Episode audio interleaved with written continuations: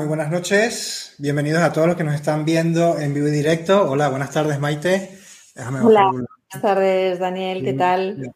Bien, bienvenida. primero tengo que hacer una, ¿cómo se dice? una revisión técnica porque es nuestro primer directo en LinkedIn.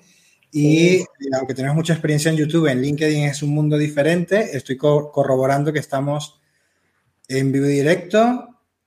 Así que volvemos a dar la bienvenida a todas las personas que se han conectado. Pido que me dejen un minutito para corroborar técnicamente todo correcto. Perfecto. Y, pues muchísimas gracias a todos los que están aquí en este, en este primer directo que, que vamos a realizar Maite Tortosa y yo. Una serie de directos en LinkedIn que hemos titulado Otro desarrollo es posible. Hoy concretamente con el primer capítulo que hemos titulado Wake Up Empresa, donde aprovecharemos, Maite, aprovecharemos tus 24 años de experiencia. Suena fatal. tus 24 años de experiencia como responsable de recursos humanos. Soy más joven. Bueno, bueno, la experiencia también tiene un valor añadido, ¿no? Claro, como decían ya las abuelas, sí, sí. Claro, entonces vamos a aprovechar esos 24 años de experiencia como responsable eh, de recursos humanos en diferentes sectores, además, porque sector bancario, sector tecnológico, sector logístico, sector de transporte, sector de servicios e incluso el sector más pesado que es el sector industrial, ¿no? Ya has estado ahí trabajando ya 24 años, ¿no? Hmm. Lo, que, lo que pretendemos es que gracias a esa experiencia ¿no? y de campo y de contexto, Maite, eh, nos ayudes eh, a analizar, extraer, compartir ideas claves de estudios de empresas que son reconocidas de prestigio e instituciones, como lo veréis, déjame ver si aquí lo puedo añadir. Eh, sí, ahí está, ¿no? Como, como son pues McKinsey Company, Banco de España y el Consejo General de Economistas y Cámara de Comercio. Esta serie se titula Otro desarrollo es posible porque tanto Maite, y espero que estés de acuerdo, ¿no? Como yo, creemos en el desarrollo como fuente de riqueza y progreso humano.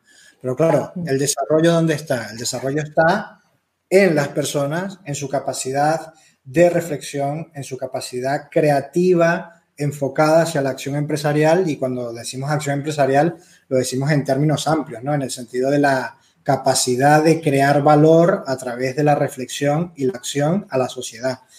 Y por supuesto, si creemos en las personas y en esa capacidad creativa, creemos en las empresas, porque ¿qué son las empresas? Las empresas es esa suma de personas que se esfuerzan por adquirir el mejor conocimiento, la mejor forma de coordinarse y cooperar junto para hacer exponencial ese aporte de valor y por lo tanto ese desarrollo. Por eso como que el paraguas que, nos ampara en esta serie de capítulos es otro desarrollo es posible. Hoy con la idea de Wake Up. Y un punto, un punto que me parece interesante, dice, bueno, pero ¿por qué es tan importante para el desarrollo, hablando de personas y empresas, analizar estos estudios, informes que suelen ser densos, pesados, muy técnicos? Bueno, porque parte de qué es lo que permite que las personas se coordinen para cooperar de la manera más eficiente. Un análisis de la información de la realidad de calidad, tener información adecuada. Y una vez que tienes esa información de contexto de la realidad adecuada, tienes que saber asimilarla, integrarla y aprovecharla. Entonces, por tanto, lo que pretendemos en el encuentro de hoy son tres puntos. Eh, es que esa información nos permita, número uno, detenernos en aspectos importantes y críticos de nuestro ecosistema empresarial nacional, aunque obviamente estamos en un mundo globalizado, estamos, hay que tocar a ciertos aspectos mundiales porque influyen en el nacional, ¿no? Y más en este momento. Y luego, eh, que esos diagnósticos compartidos sirvan de base de reflexión, de ahí viene el wake up, ¿no? Y, y también compartidos decimos porque la idea es que podamos crear a través de LinkedIn, eh, que es una generosísima plataforma de, conectar profesionales, ¿no? Podamos compartir inquietudes, podamos compartir eh, temas para analizar en conjunto y los pongamos aquí en vivo y directo a disposición del que se acerque a nosotros, ¿no? Entonces, que a partir de esa información compartida, eh, para todos aquellos que dirigimos empresas o equipos, trabajamos con, con personas o tenemos que prestar servicio directamente a clientes, podamos atenderles, pero claro, eh, primero entendiéndoles, ¿no? O sea, Maite me decía a micrófono cerrado cuando estábamos hablando de este directo de lo importante que es entender la complejidad para poder atenderla correctamente. Entonces hoy vamos a tratar de comprender la complejidad en eh, la empresa y el 28 vamos a, tratar de comprender esa complejidad, pero en las personas. Es decir, cómo esto que impacta en las empresas va a impactar en las personas y poder comprenderlo para dar respuestas. Y ahí tendremos otro directo dando ya más propuestas de todo lo que nosotros hemos visto que funciona, que, es útil y que es lo que las empresas hoy con las que colaboramos también le está haciendo útil y eficiente. Entonces, no sé, Maite, si quieres añadir algo más, hay un tercer punto que es muy importante, que es identificar oportunidades de negocio para seguir desarrollándonos y creciendo, ¿no? Ahí es el wake up and go. Entonces, no sé si... Sí. Sí, sí, Estupendo. Muchísimas gracias, Daniel. Pues efectivamente, eh, la verdad es que gracias a todos los que se han conectado. Eh, esto, eh, la verdad es que como las cosas bonitas y buenas, nació desde la naturalidad, ¿no? Pensamos, Daniel y yo, oye, eh, fíjate, toda la parte entre que no tenemos tiempo, muchos de nosotros, para no analizar, porque muchas veces te quedas en el análisis, en ese Excel maravilloso, en ese dato, y, ya está, pero luego no reflexionas sobre el dato, ¿no? Entonces, ¿por qué no creamos un, un, espacio que se llame Otro Desarrollo es Posible, efectivamente, porque creemos y apostamos por el desarrollo de alta gama, como digo yo, de verdad, estamos en la era del desarrollo. Ya la formación, ya el crecer, ya eh, la productividad se nos quedan un poco cojitos y ya estamos en la, eh, de verdad, ya a ver si a partir del 2021 estamos ya iniciando una etapa de desarrollo. Y ya no solo en, en las personas, que es en lo que más trabajamos nosotros, eh, sino, bueno, pues en las empresas, porque al final es lo que nos encanta, ¿no? Somos unos apasionados de las empresas. Y todo el que trabaja para una empresa, al final, eh, y para un cliente, eh, es apasionado del mundo empresarial y del mundo de crecimiento, ¿no? Porque si no, no te dedicarías a esto, ¿no? Como digo yo, no está pagado muchas veces, ¿no? Entonces, oye, ¿por qué no hacemos un foro donde nosotros desgranemos información valiosa, como bien decía Daniel, de, entidades y corporaciones de reconocido prestigio, la compartamos para que nos genere ese espacio de reflexión que muchas veces no tenemos en el día a día y que nos tomemos el tiempo de pensar reflexivamente para luego poder actuar, ¿no? Poder accionar y que ojalá de, esta, de este foro, del foro de hoy, igual que el del día 28, que por cierto es el Día de los Inocentes y vamos a hablar de las personas, em, eh, bueno, pues ojalá sirva para que luego alguno de vosotros o alguno de vosotras eh, lo pueda llevar a acciones puntuales, ¿no? Porque a mí si hay algo que me gusta, yo no soy ratón de biblioteca, nunca lo he sido, es verdad que estudié una carrera muy, muy de, estudiar que era derecho, pero a mí realmente lo que me gusta de leer es, oye, ¿qué puedo hacer yo con esto que he leído? ¿no? Y al final, este es el objetivo. El objetivo es, con todo esto que reflexionamos y compartamos de estos tres grandes informes, ¿qué pueden ser las oportunidades de negocio? ¿Cuáles pueden ser oportunidades de negocio para mí o de oportunidades profesionales, porque yo a lo mejor soy un profesional independiente, soy un consultor, soy un coach, soy un mentor, soy un formador, tengo una pequeña empresa, estoy trabajando por cuenta ajena en una gran empresa y espero que a todos nos genere esa reflexión, el compartir los datos y algunos nos genere el, oye, voy a apuntar esto, voy a prospectar esto, porque la idea de este foro es que otro desarrollo es posible. Por eso queremos abarcar la palabra desarrollo, aplica a empresas, a personas, pero a nosotros mismos, ¿no? También, que es algo que creo que es eh, precioso, ¿no? Que es el mundo al que nos dedicamos nosotros y, que queremos compartir con vosotros. Entonces, si os parece, seleccionamos estos tres informes, em, primero porque nos dan la posibilidad de hacer un repaso cronológico con toda esta locura que hemos vivido recientemente, pero también porque no solo nos dan diagnósticos, sino que nos identifican tendencias o, u oportunidades de crecimiento o de desarrollo. ¿Vale? Entonces, bueno, este sería el punto de partida y si os parece, vamos a ir arrancando con el primero de ellos. Eh, bueno, como os digo, la selección la hicimos mm, informes en los que creemos, porque hemos evidenciado que efectivamente Em, eh, trasladan lo que está ocurriendo o ha venido ocurriendo. El primero de ellos, empezando eh, de manera inversa en orden cronológico, en desorden cronológico, sería el más antiguo, que es el de junio del 2020. A mí este informe, eh, fijaos que pasó un poquito desapercibido. Y, yo en aquel momento que estábamos como locos, post confinamiento y todo esto, fue la primera gran empresa que hizo unas encuestas para identificar lo que más preocupaba a las empresas y a los profesionales. ¿no? Es el de McKinsey Company, está disponible. Nosotros luego, de todas maneras, dejaremos estos materiales y el que quiera, pues no, tiene más que escribirnos o, contactarnos y, por supuesto que lo, compartiremos para, ponerse, para poneroslo más, más fácil. Bueno, pues el de McKinsey Company que, analiza en aquel momento, ¿verdad? En aquel hacia momento, post-confinamiento, la España post-COVID. Y lo titulaba de una manera que a mí me llamó la atención, que era de la resiliencia a la reinvención. Sabéis que la resiliencia es una palabra que ahora mismo todo el mundo habla de ella, ¿no? Pero si, uno mira atrás de hace cinco años, nadie sabía qué era esto de la resiliencia, ¿no? Se confundía muchas veces con la resistencia, ¿no? Bueno, pues eh, aquí nos, repasa y a mí sobre todo me llamó la atención los, tres conceptos que luego os voy a compartir. Lo titula así, de la resiliencia a la reinvención, y al final eh, había una parte inicial donde Oye, ¿de dónde venimos? Pues, pues, pues veníamos de, un crecimiento anual sostenido del PIB del, en torno al 2,6, desde el año 2013 al 2019, para que os hagáis una idea. Y de repente nos ocurre toda esta barbaridad y echamos el frenazo, nos encierran en casa, ¿verdad? Y los empresarios y los que trabajamos o los que trabajáis por cuenta ajena, todos de repente decimos, aquí el frenazo es para todos, tenemos que parar y todas las empresas empiezan a revisar su estrategia, adaptar, si es posible, rápidamente sus modelos de negocio y adoptar las medidas necesarias para sobrevivir, que lo primero que hicimos todos los empresarios es revisa la tesorería. ¿Cuánto tenemos? ¿No? Esto fue lo primero que hicimos, porque ahí el CEO o la CEO era la tesorería. ¿Mm?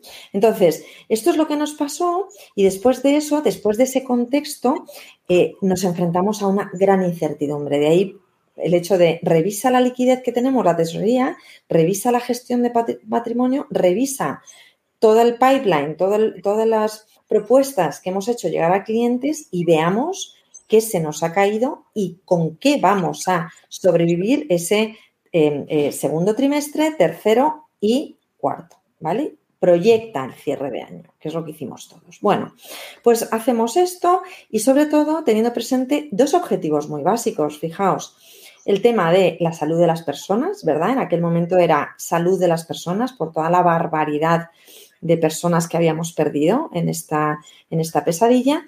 Y segundo, y fue segundo, porque fue segundo, bienestar económico. Es decir, ¿cómo vamos a hacer para poner otra vez la rueda en marcha? ¿Mm?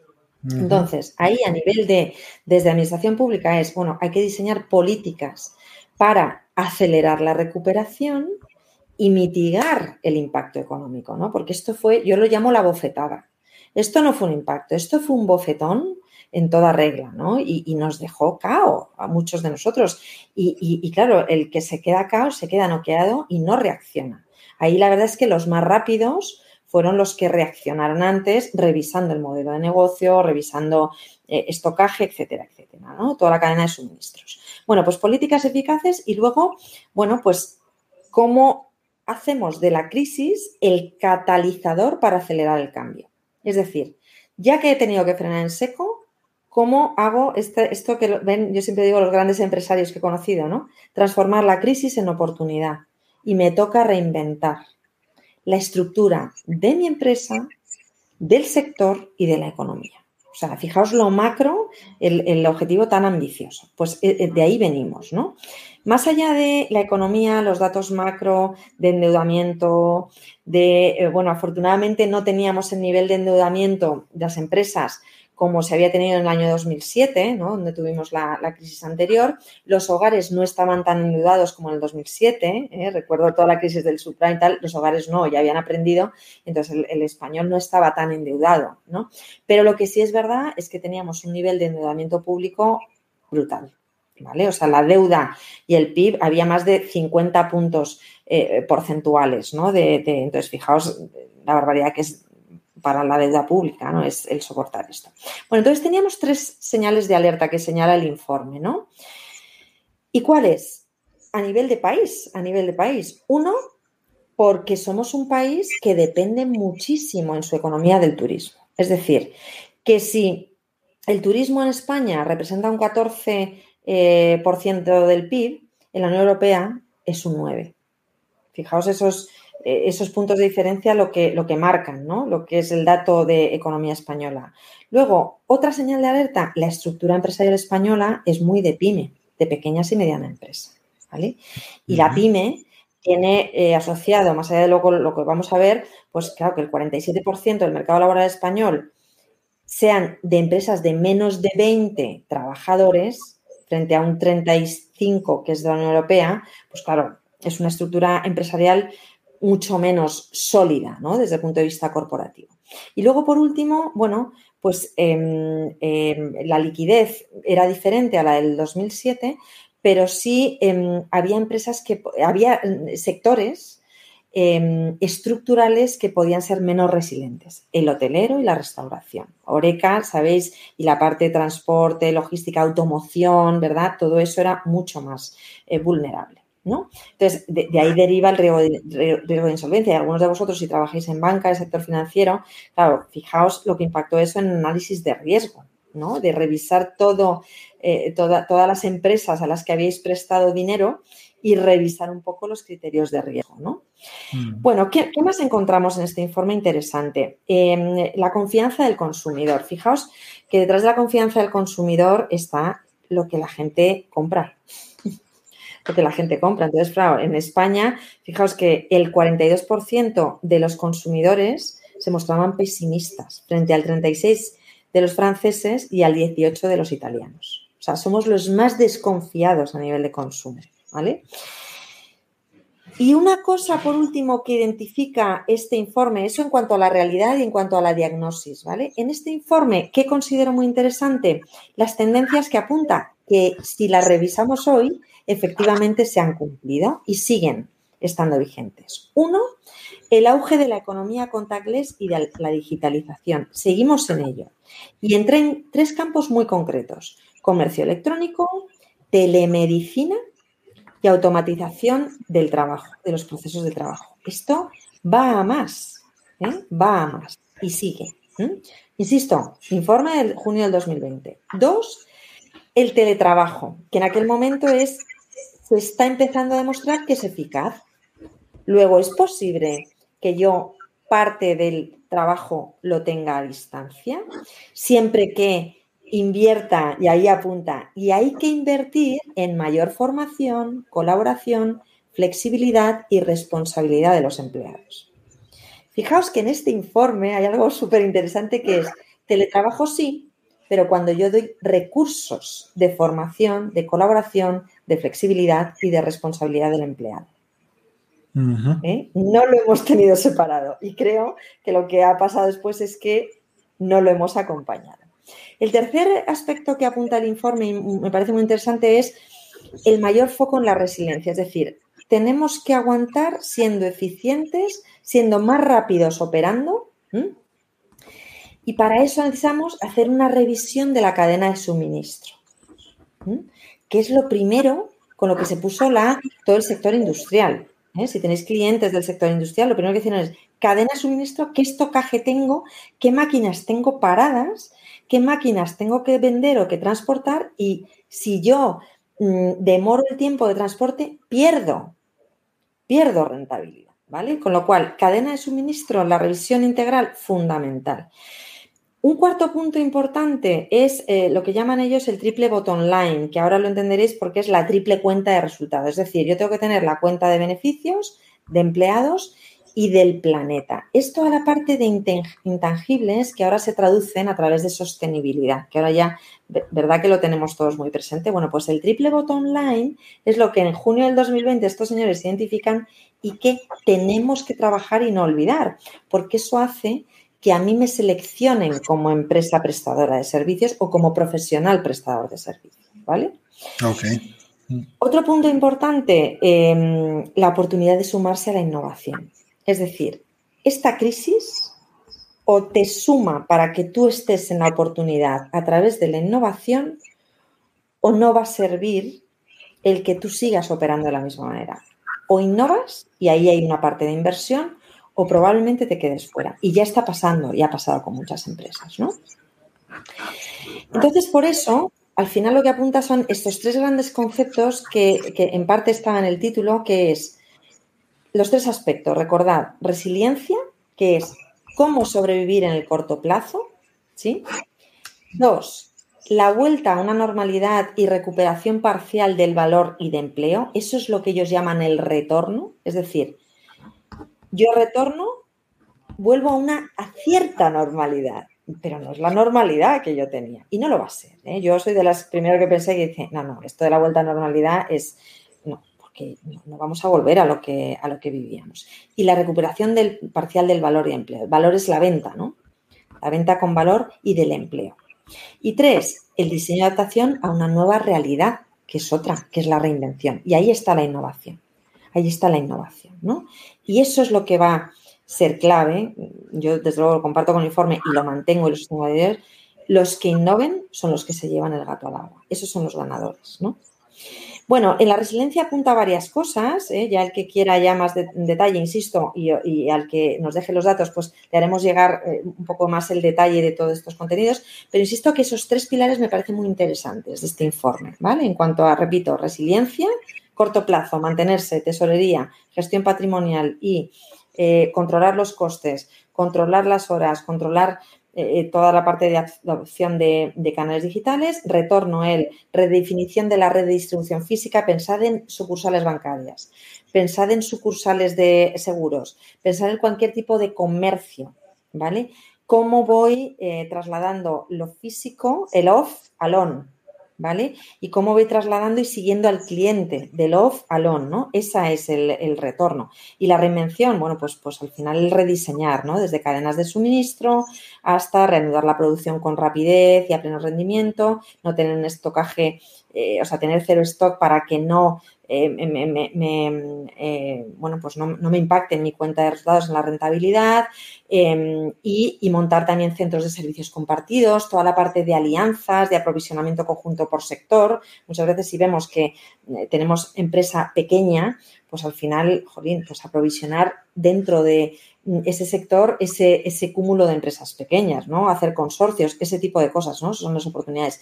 Y la reinvención, como os decía antes, ¿no? La ola de fusiones, adquisiciones, alianzas, colaboraciones. Hemos vivido unas cuantas en banca, en seguros, cambios de canales seguros, bueno. Y ahí también, en la parte de reinvención, destaco lo importante que es, eh, igual que antes decía, el teletrabajo acompañado de formación, de flexibilidad, de inversión en programas de responsabilidad del empleado y demás, invertir en gestión de talento con reskilling y upskilling.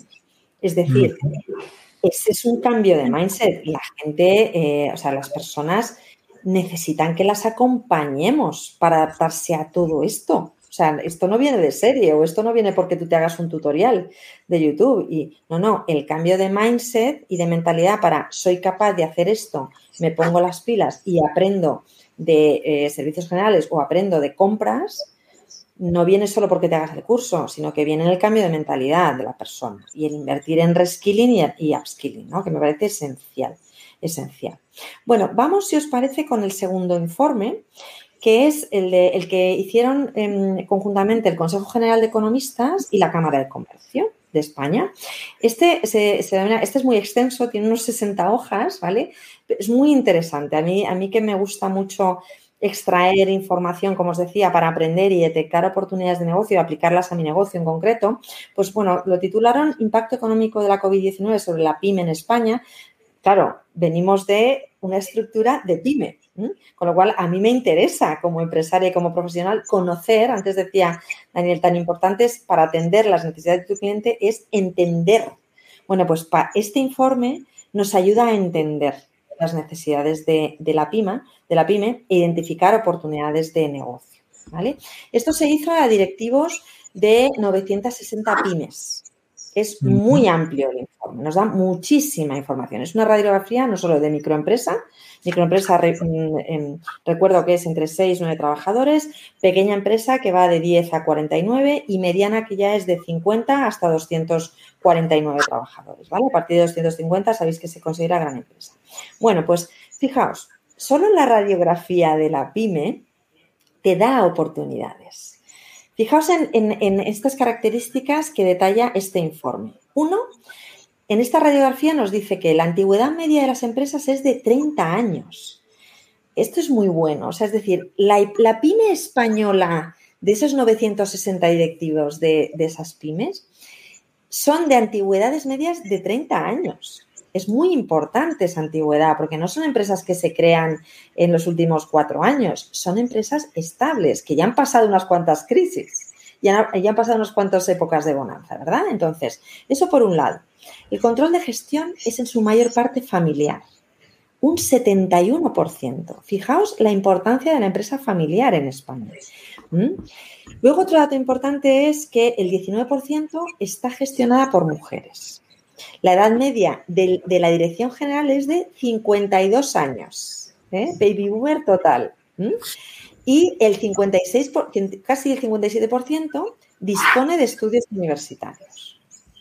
¿Vale? Otro dato importante es que el 43% se habían acogido a ERTES o ERES por la crisis y había afectado el 70% de promedio de plantilla. Y el último dato que considero relevante es que de, este, de estas 960, el 14% estaba realizando teletrabajo. Este, este informe es de junio del 2021, ¿vale? Relativamente reciente. Está realizando teletrabajo. Y el 17 preveía utilizar el teletrabajo aún finalizada la etapa COVID, ¿vale?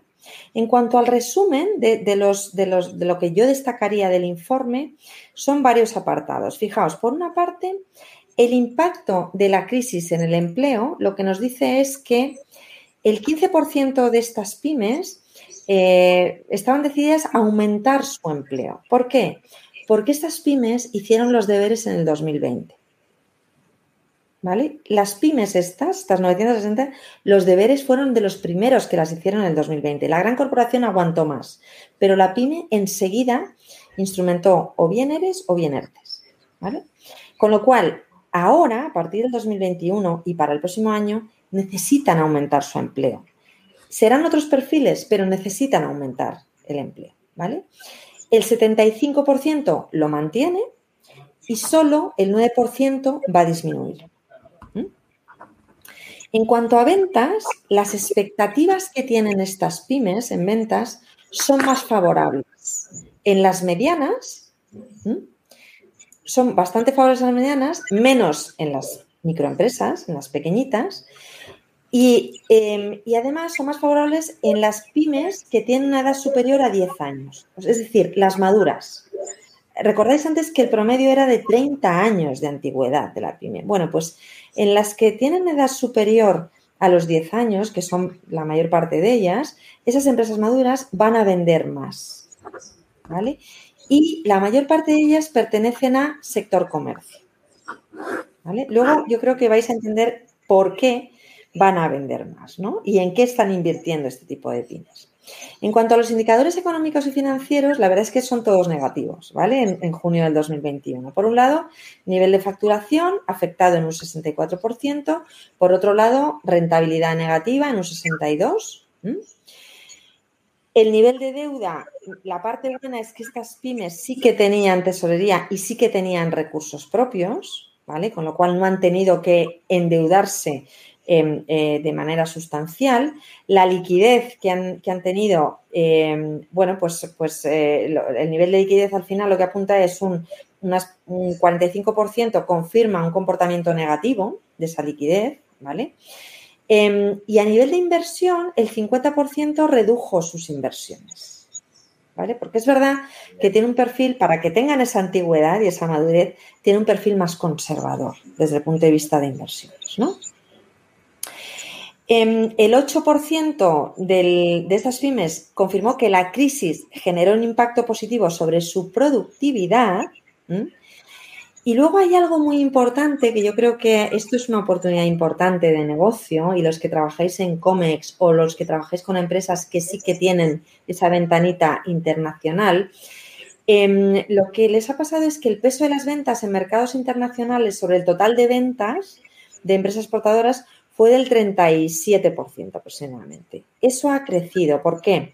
Y, ha crecido no solo en volumen, ha crecido no solo en volumen, sino en número de países de destino. Fijaos, el 11% amplió el número de países de destino en su internalización. O sea, es decir, lo que yo no soy capaz de vender aquí, voy a abrir otros países para vender mis servicios o mis productos. Internalización creo que es una oportunidad fantástica, fantástica en, nuestra pyme. ¿vale?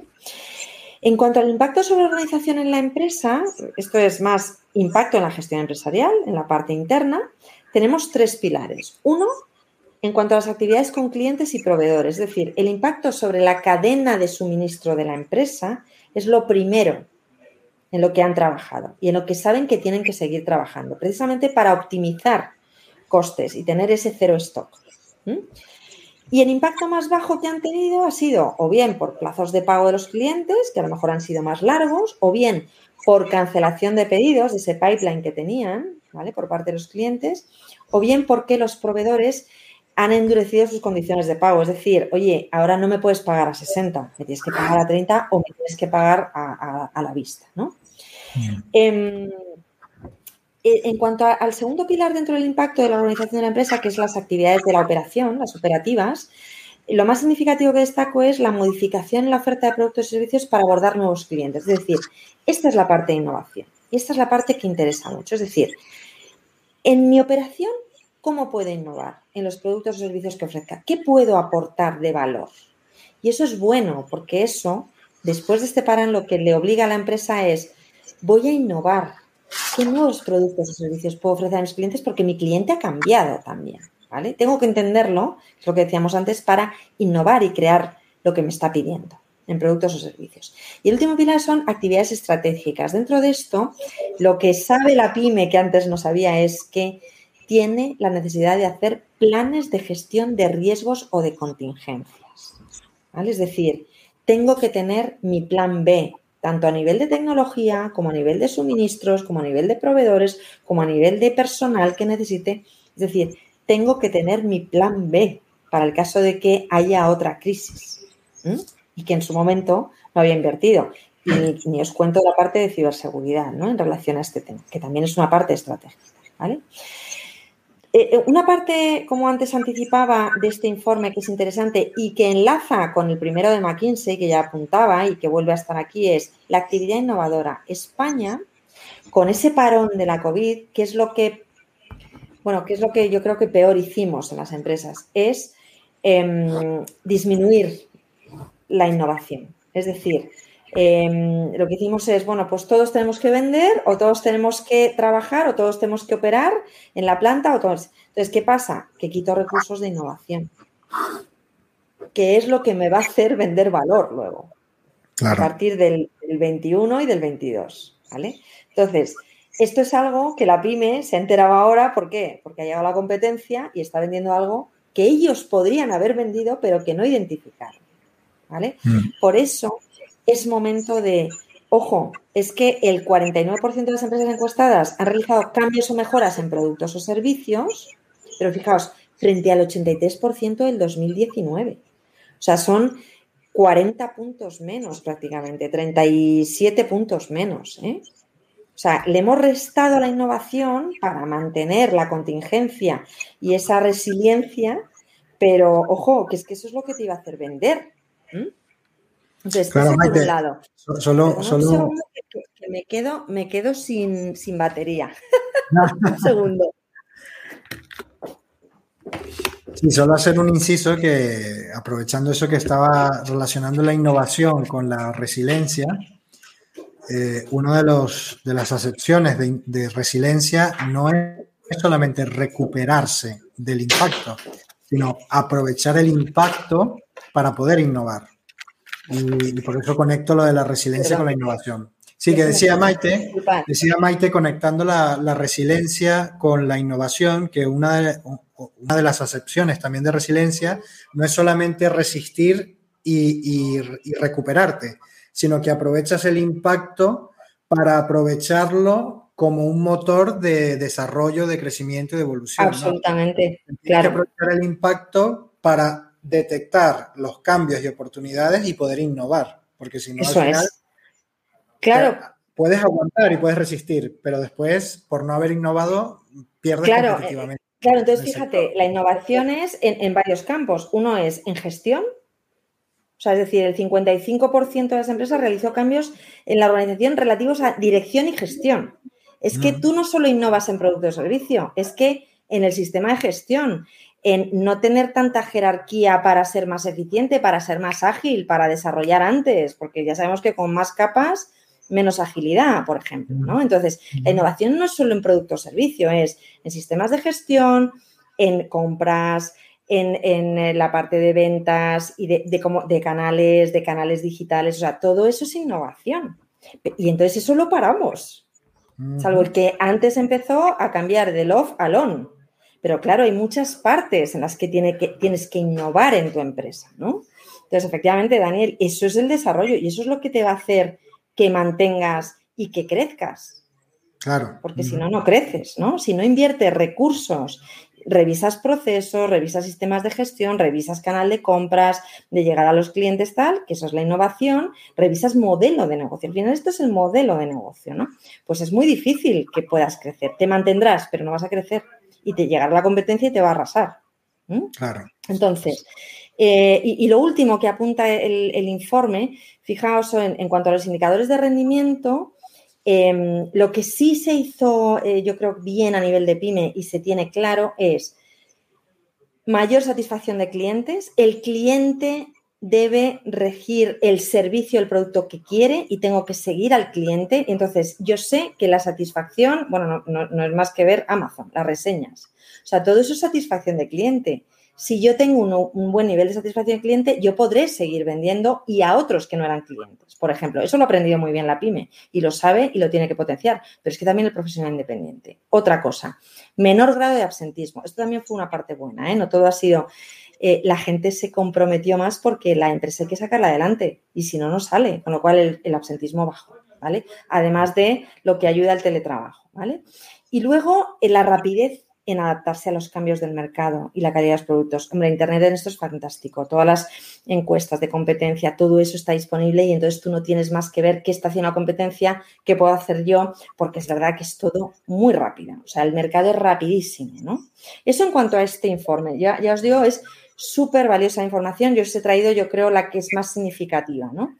Y luego, por último, voy a cerrar con el de Banco de España, eh, qué pereza nos da leer las, eh, circulares.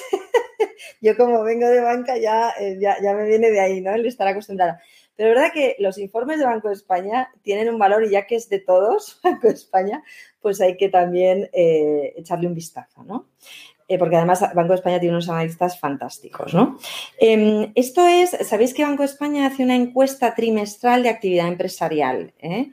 Yo también en mis ratos libres me empeño en, leerme las encuestas de, Banco de España, ¿no? Porque luego también cuando negocio con mi banco también todas estas cosas son importantes, ¿no? Para, para tener la, mejor línea de, crédito u otro tipo de cosas. ¿no? A ver, esto está basado en 5.075 encuestas, que esta es la del último trimestre, este es el más reciente, ¿vale?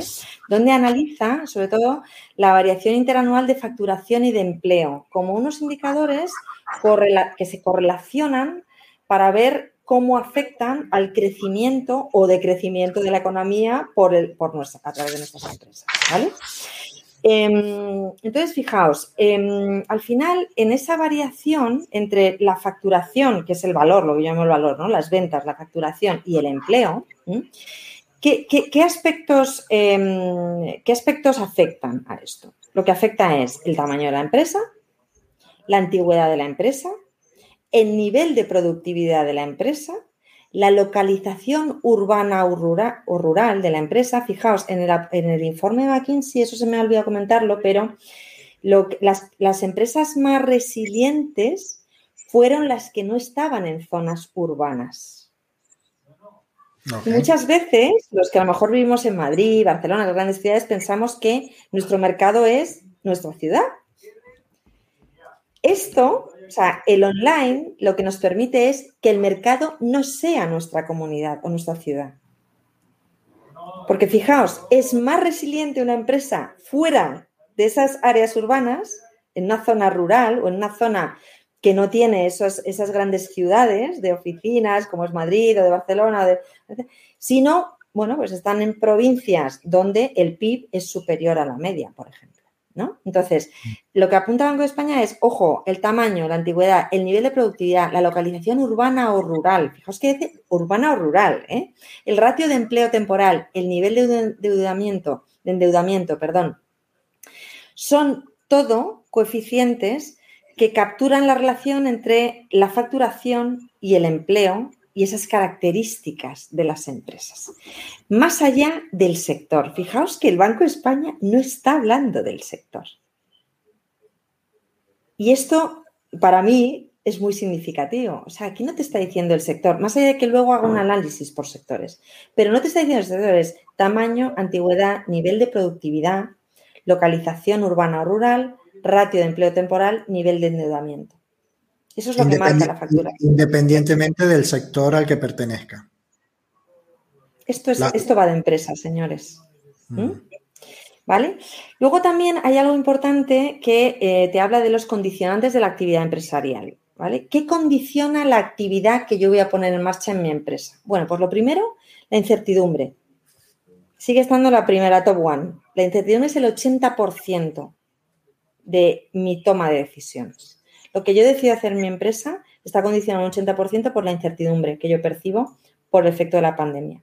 El 70% es la incertidumbre sobre la política económica de mi país. ¿Vale? El 40% es la demanda. Es la demanda. Lo que condiciona mi actividad empresarial es la demanda. Bueno, este lo normal es que fuera el primero. Fijaos, es el tercero, es un 40%. El, el cuarto es la competencia la presión de la competencia. La presión de la competencia, yo siempre digo, esto es bueno porque te obliga a innovar. Cuando veas competidores en tu mismo sector, ponte las pilas, eso es bueno. ¿Mm? Es bueno. Hay que darle la vuelta, decir, oye, ya nos van a fusilar, da igual ponte las pilas, innova, ¿vale? Banco de España está diciendo un 30%. El otro 30% el cobro de clientes, ¿vale? Condiciona mi actividad empresarial. Es decir, si yo cobro a 30, a 90 o si luego tengo un agujero porque no puedo cobrar, pues eso evidentemente condiciona mi actividad empresarial. Y luego el resto son disponibilidad de mano de obra, suministro. Fijaos que esto de la guerra del talento tal pues no condiciona tanto mi actividad empresarial, ¿eh? porque es entre un 15 y un 20%. ¿Mm? Es, antes van los, otros ¿no? que he mencionado. Luego también hay algo importante que está acabando España, que es que la crisis ha tenido efectos más negativos sobre las empresas más jóvenes. ¿Por qué? Claro, pues porque tú tenías menos instrumentos, no solo de financiación, sino menos recurrencia, menos clientes de toda la vida, menos fidelización de servicios. Son, eh, bueno, también ha impactado en las menos productivas, es decir, donde yo estaba sobredimensionado o las localizadas, y aquí lo vuelven a apuntar, en zonas urbanas. Y esto lo apunta Banco de España. En zonas urbanas. ¿Vale? ¿Y cuál es, el, cuál es el motivo, Maite? ¿Lo dice el estudio de por qué? No, simplemente apunta que las más vulnerables, o sea, la crisis ha afectado más a las empresas más jóvenes, las menos productivas y las localizadas en zonas urbanas. Al final está haciendo un estudio macro sobre esas 5.073 eh, encuestas ¿no? que, ha tenido, ¿no? a nivel de vulnerabilidad en facturación, ¿no? En este caso, ¿vale? Eh, hombre, yo supongo que, claro, estamos más concentrados, ¿no? Luego hay mucha más competencia y hay mucha más red comercial y más, en cambio, en un entorno más pequeño, más provincial, más de poblaciones de entre 30.000, 50.000 habitantes, pues lo normal es que tú tengas, no haya tanta empresa y, no haya, más recurrencia y más fidelización. ¿no? Supongo que irá, por ahí, pero no lo apunta específicamente, Daniel. Luego habla de la heterogeneidad del impacto de la crisis, ¿no? O sea, que, por un lado dice que la ocupación, es decir, el nivel de empleo, ha resistido mejor los efectos de la crisis que el valor añadido, que ahí es donde está la innovación y las ventas. O sea, es decir, a ver, también tenemos un derecho al trabajo muy protector. Entonces, también la ocupación, aparte de que hay mucho empresario que sigue afortunadamente apostando por la función social de la empresa. Es decir, una empresa muchas veces es vertebrador de toda una comunidad autónoma, de toda una provincia. O sea, pensemos, y más allá de la provincia, pensemos en un Zara, en un Inditex, pensemos en eh, un Mercadona. Es que son empresas que eh, tienen una función social y local muy importante, ¿no? Entonces, bueno, pues ahí primo la ocupación frente al crear valor. Y, la verdad es que la creación de valor mm, no, no, ha tenido lugar en este año. ¿no? Hemos seguido con, eh, intentando vender lo que teníamos y haciendo pequeñas innovaciones, ¿no? pero hemos intentado mantener las plantillas o por lo menos ese 70% que apuntaba antes otro informe. ¿no? Em, luego también hay algo que destaca Banco de España, que es que en términos de venta las empresas eh, más pequeñas sufrieron una caída más acusada ¿no? que las empresas medianas y grandes. ¿Por qué? Pues porque las empresas grandes y, medianas tienen grandes cuentas, ¿no? Al final, ese tipo de cliente es más difícil que se te caiga, ¿no? Porque a una corporación le cuesta mucho más cambiar de proveedor de servicio o de proveedor, de producto, ¿no? Entonces, bueno, pues ahí, claro, la que más sufre es la que es más pequeñita, ¿no? Ojo, en la más pequeña también tenemos, por ejemplo, los bares. Esos son empresas familiares. Mm. ¿eh? O sea, que, no sé, que el sector Oreca es muy familiar. El sector Oreca es muy, el sector transporte es muy familiar, el sector logístico es muy familiar. Entonces, claro, eh, pensemos en empresas de transportistas, mensajerías, suelen ser también empresas familiares y, esas son más, vulnerables, ¿no? ¿Mm? Em, y luego, eh, algo que aporta Banco España, sobre todo, y para finalizar, que, que, es lo que a mí me gusta, ¿no? Las oportunidades es Em, necesidad de adaptar la actividad empresarial al nuevo entorno económico creado por la pandemia. Y ahí apunta varias notas que a mí yo les doy la vuelta y me parecen oportunas. Primero, mitigar el impacto sobre la liquidez o sobre la posición patrimonial de la empresa. Aquí la banca, fijaos, los que trabajéis en banca o estéis en, en entorno financiero, tenéis la gran oportunidad de, a través de los Next Gen, de todo esto que la Unión Europea va a liberar a través de del gobierno de las comunidades autónomas, el em, acercaros a los clientes para, para, mitigar el impacto sobre la liquidez y la posición patrimonial de las empresas. ¿no? Ahí hay una oportunidad clara que la banca tradicional, que ahora cada vez va abriendo canales online, tiene oportunidad de, trasladar. Luego, eh, también hay otra oportunidad que es ajustar a la baja las horas trabajadas, yo muchas veces, o los niveles salariales. Fijaos que dice o.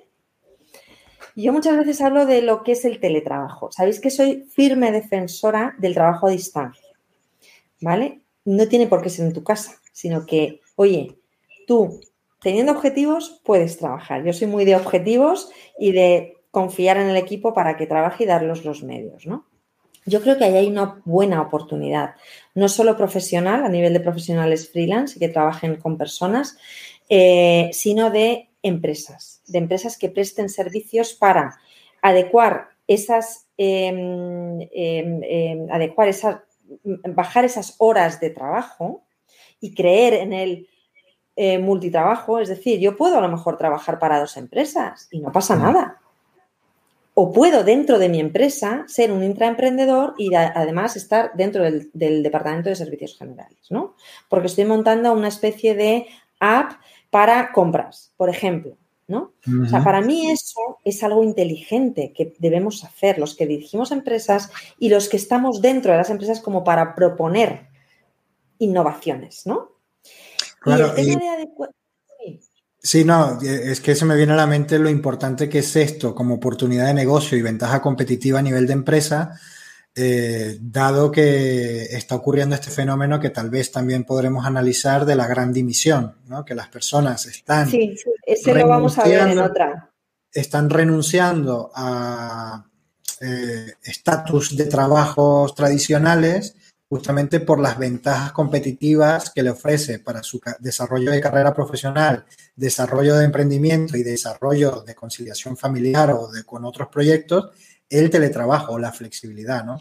Siempre y cuando le ofrezca los recursos adecuados. Yo, que he trabajado mucho en, otros roles en la parte de relaciones laborales, porque yo he sido muy generalista, pero a mí me gusta todo. Yo no hay nada de recursos humanos que, que no me guste.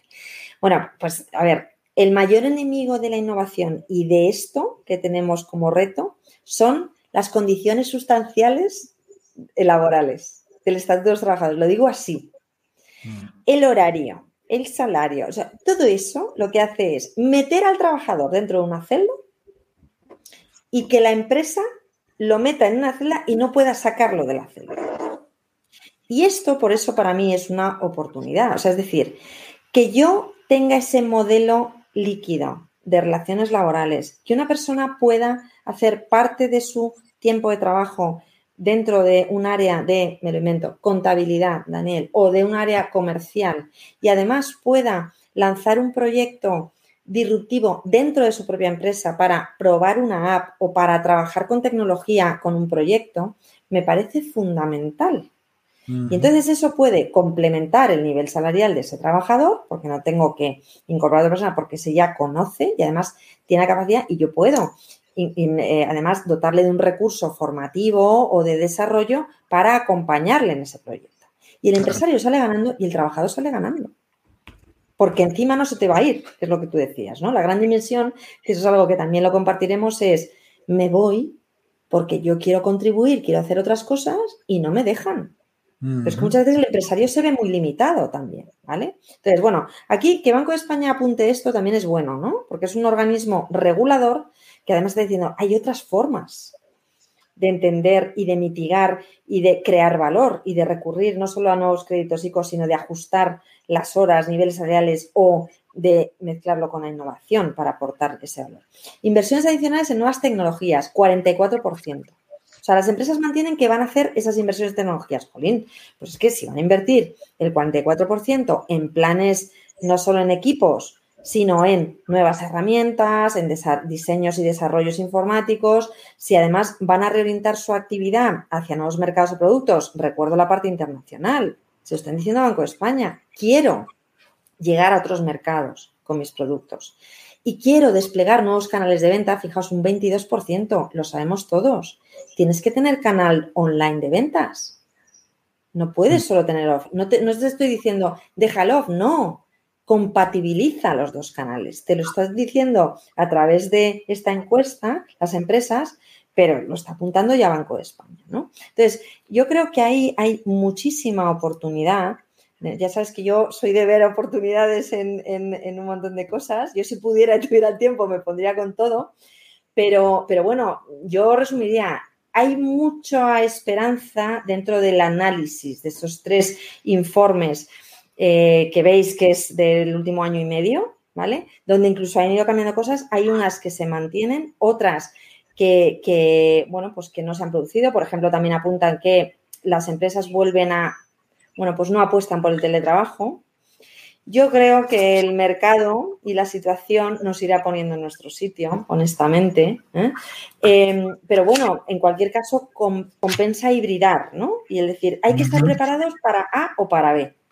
Yo tengo a la gente preparada, invierto en su formación, les acompaño, no les dejo solos y reinvento, ¿no? Con el upskilling, reskilling, que es muy importante, que la gente sepa que es capaz de hacer las cosas cuando se siente acompañada, ¿no? Por ejemplo. Y poco más, eso es lo que quería compartir. Que nos quedan siete minutos. Pues muy bien, muy interesante. La verdad que muchísimas gracias por el tremendo trabajo de leerte estos tres informes llenos de datos. Bueno, es uno de mis deportes. y tratar de asignarle sentido. No, hay varias cosas que a mí me, llamaron la atención, pero tampoco creo que nos dé tiempo para recapitular. No sé si, me, puedes contestar tú a mí a modo de resumen y síntesis. Eh, ¿Qué tres aprendizajes o ideas fuerzas te llevas tú pensando en tu propia, en tu propia aplicación como empresaria eh, en tu entorno real, ¿no? Por ejemplo, a mí me llamó mucho la atención el concepto de residencia, que, lo, que, lo, citen aquí, pero también me llamó mucho la atención la parte del teletrabajo, cómo está conectada a, dotar de recursos adecuados y eso supone inversión, supone reinventar procesos, supone acompañamiento de otra manera para que los equipos realmente puedan trabajar, etcétera, Y, eh, y también me, llamó también mucho la atención los condicionantes de negocio, que, uno de los condicionantes, eh, que la demanda del cliente o sea, o que, la, o que la demanda sea uno de los terceros sitios, ¿no? Entonces, dime tú qué, qué, tres ideas te llevas tú para cerrar. Bueno, a ver, yo, yo la verdad es que me, me, llevo. Yo la verdad es que lo, bueno de este tipo de, de, bueno, de lecturas, ¿no? De, esa información es em, que el dato te sirva para reflexionar y luego para rescatar aquello que tú puedas llevar a tu actividad empresarial o profesional, ¿vale? Porque, Daniel, para mí eh, es importante apuntar esto. Igual que nosotros el foro de otro desarrollo es posible, no lo hemos hecho para solo empresas o solo para profesionales, pero al final somos, somos lo mismo, ¿no? creo que cada uno de esos informes tiene eh, ideas fuerza muy importantes. Eh, a mí en la parte de McKinsey, eh, yo, yo la verdad es que cuando leí el de McKinsey dije, pues que esto lo estamos haciendo nosotros en, mi empresa, ¿no? En, en YouCoach, en YouGrow. Nosotros hicimos, lo primero, revisar tesorería, la liquidez, porque sabíamos que tenemos que aguantar y nosotros no tenemos 30 años de servicio, ¿vale? O sea, yo me apliqué ese jarabe como para decir, a ver, lo primero es liquidez, ¿qué tengo para cerrar año y qué tengo? Porque igual que a todas las empresas, a mí se me cayó muchísimo pipeline, ¿vale? Muchísimas propuestas de gran empresa, ¿vale? Entonces, la resiliencia, sí. la parte de retorno, yo en mi caso no la, no la apliqué tanto porque nosotros siempre hemos sido online. Con lo cual yo no me planteé, hay que volver, nosotros no teníamos ni tienda física ni, ni prestábamos el servicio físico, nosotros ya éramos, ya, ya éramos online prepandémicos, ¿vale? Con lo cual eso no me aplicaba. Pero aparte de reinvención, siempre la tuve clara desde el punto de vista de innovación. Yo, eh, nosotros en el 2020, de hecho en abril del 2020, es cuando empezamos a construir la idea de nuestra segunda plataforma de Youro. Fue ahí. Y yo aposté por la innovación. Y de hecho, creo que la innovación pase. A ver, lo, que pasa es que la innovación te exige, primero, no tener miedo y tener espaldas anchas. Eso también es importante, ¿vale? Para innovar hay que, lo primero, no tener miedo, que eso está relacionado con lo que apuntabas tú de la incertidumbre. ¿Por qué no se toman decisiones? Por la incertidumbre de la pandemia. Pero eso es miedo. Es como el del consumo. Si el consumidor no confía en un gobierno, en una política, no va a comprar. Pues si el empresario siente incertidumbre en el mercado, tiene ese miedo, no toma decisiones arriesgadas. Y yo lo entiendo, pero eso es miedo. O sea, es un tema psicológico, es un mindset. La incertidumbre.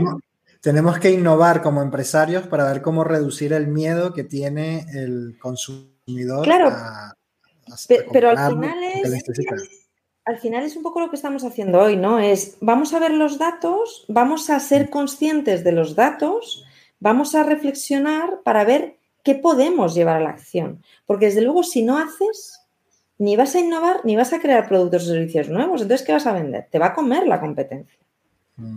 Ojo, es muy importante no trabajar en función de la competencia, porque creo que ese es otro error. ¿Vale? O sea, para mí, también de los informes, yo cuando pensaba, digo, a ver, la innovación no tiene por qué ser en el producto o servicio, vuelvo a decir, puede ser en tu sistema de mando, en tu sistema de gestión de proceso, en una cadena de suministro. No siempre hay que innovar en el producto o servicio. Es que si tú innovas en tu cadena de suministro, luego vas a ganar en puntos de rentabilidad. Entonces, a lo mejor no tienes que tocar tu producto o servicio, ¿vale? O sea, la innovación, lo que hay que tener claro es que aplica en muchas áreas de, internas y externas de la gestión empresarial, ¿vale? Entonces, yo me quedaría con esa parte. La parte de teletrabajo, pues, a ver, yo creo que es una ventaja, porque además el teletrabajo, lo que pasa es que con la regulación, el Real Decreto que sacó el gobierno, pues tampoco ha ayudado, ¿no? Pero sigo apostando por eso. ¿Por qué? Porque flexibilizas costes. Es que al final, es que lo que está pasando también es que hay mucha empresa radicada en nuestro país que está contratando recursos fuera de España. O sea, estamos contratando recursos en Latinoamérica, que es un coste inferior. Y además Esto es lo que queremos. Que hay, plataformas, hay, plataformas globales que, lo facilitan de una manera increíble y que el trabajo es de excelente calidad por un costo.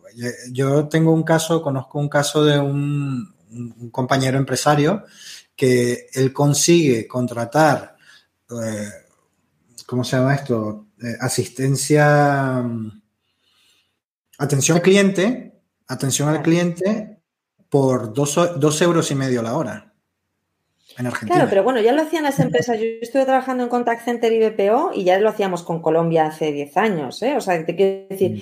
pero claro, pero es que ahora a nivel de pyme lo puedo hacer. O sea, antes me lo, hacía como gran corporación, pero ahora cualquier pyme, cualquier profesional lo puede hacer. Entonces, el teletrabajo, mm, es que tenemos que pensar en que salir de la celda, de, de esa forma de entender el trabajo. Es que el trabajo, como lo sigamos entendiendo, salvo entorno industrial, porque si yo tengo una cadena, tengo que seguir montando así. Eh, bueno, pues si estoy haciendo coches aquí, si soy sector de automoción o si estoy haciendo fabricar un producto, pues tengo que estar en la planta, evidentemente. Pero puedo revisar la cadena de suministro, o sea, puedo innovar en otros. Pero el teletrabajo, ojo, porque hay que acompañarlo de eso, de eso que apuntaba el primer informe de formación, de flexibilidad, de responsabilidad del empleado.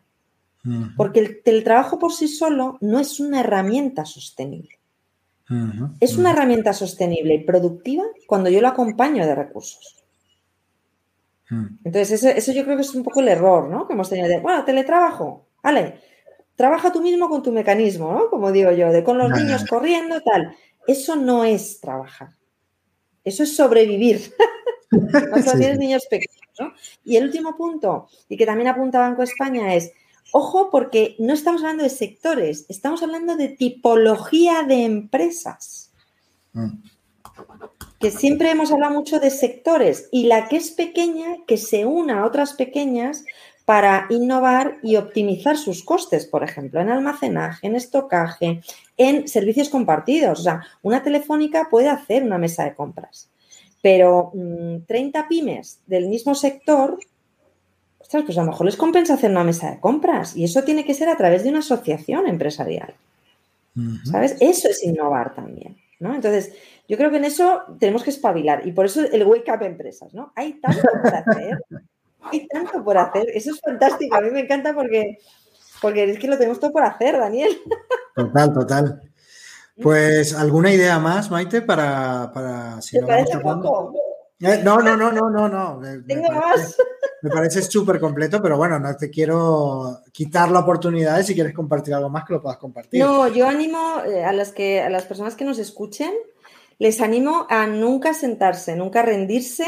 El wake up es despiértate porque hay muchas cosas eh, que puedes hacer y que puedes rehacer y que puedes aportar valor. Cuando tú aportas valor a un cliente, el cliente te sigue contratando. Es muy difícil que si tú no creas valor, no te contrate. Y somos capaces, en este país maravilloso somos capaces de crear un valor y un diferencial y por eso luego muchas veces nos compran, ¿no? Otros de fuera. Pero si algo somos, somos pícaros y somos ingeniosos, somos capaces de crear valor. Así que mucho ánimo en ello. Nos veremos el día 28 porque vamos a hablar de personas. Sí, ahora vamos a hablar cómo todo esto impacta a las personas dentro de sus empresas y, bueno, y vamos a, traer en esos mismos aspectos, ¿no? En resiliencia, eh, recuperación. Vamos a hablar de muchísimas cosas ahí, ¿no? Pero vamos a hablar sobre todo de la importancia de, igual que en el empresario, el, cambio de mindset, ¿no? De dejar de pensar en, no tomo decisiones por la incertidumbre y te tiras así un año. Empresario familiar, porque esto pasa mucho en el empresario familiar, ¿no? Salvo Cosentino, que es un grupo familiar empresarial brutal, y Mafre, que también es un grupo. Pero en general, mm, y eso es mindset, eso es mentalidad.